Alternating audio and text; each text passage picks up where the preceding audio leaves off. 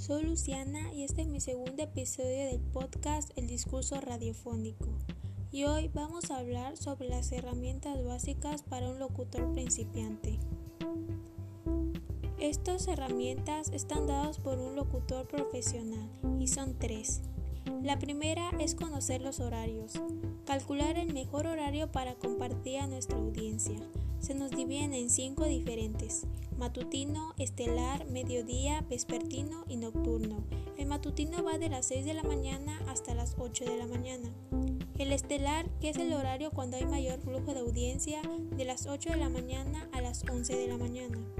El de mediodía de las 11 de la mañana a las 3 de la tarde el vespertino de las 3 de la tarde a las 6 de la tarde y por último el nocturno de las 6 de la tarde a las 8 de la noche. Debemos de pensar muy bien a la audiencia a la que queramos llegar primeramente para así poder decidir conforme a eso el mejor horario. La segunda herramienta es preparar la producción, de qué es lo que vamos a hablar, qué es lo que vamos a decir, qué información se va a dar, así como qué segmentos música se tendrán. También si dejar de un lado las intervenciones y la publicidad que nos ayudarán a dar forma durante toda la transmisión. Y sin dejar también de lado la presentación y la despedida que serán factores muy indispensables durante todo nuestro programa podcast.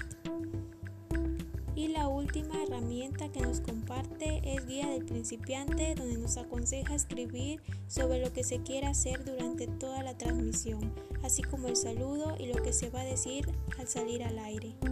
También nos dice que tomemos en cuenta el tiempo de cada intervención y sin olvidar el arte de improvisar para llenar espacios y por último conocer la pauta musical que se tendrá. Y en general, estas son las tres herramientas que nos comparte este locutor profesional. Conocer los horarios, preparar la producción y la guía del principiante. Hay que saber usar muy bien estas herramientas. Esto nos ayudará a crear un programa más profesional y sobre todo buscar una audiencia que nos sea fieles y seguros. Y también sin olvidar que nos llenará de confianza a la hora de crear o de empezar nuestro proyecto radiofónico.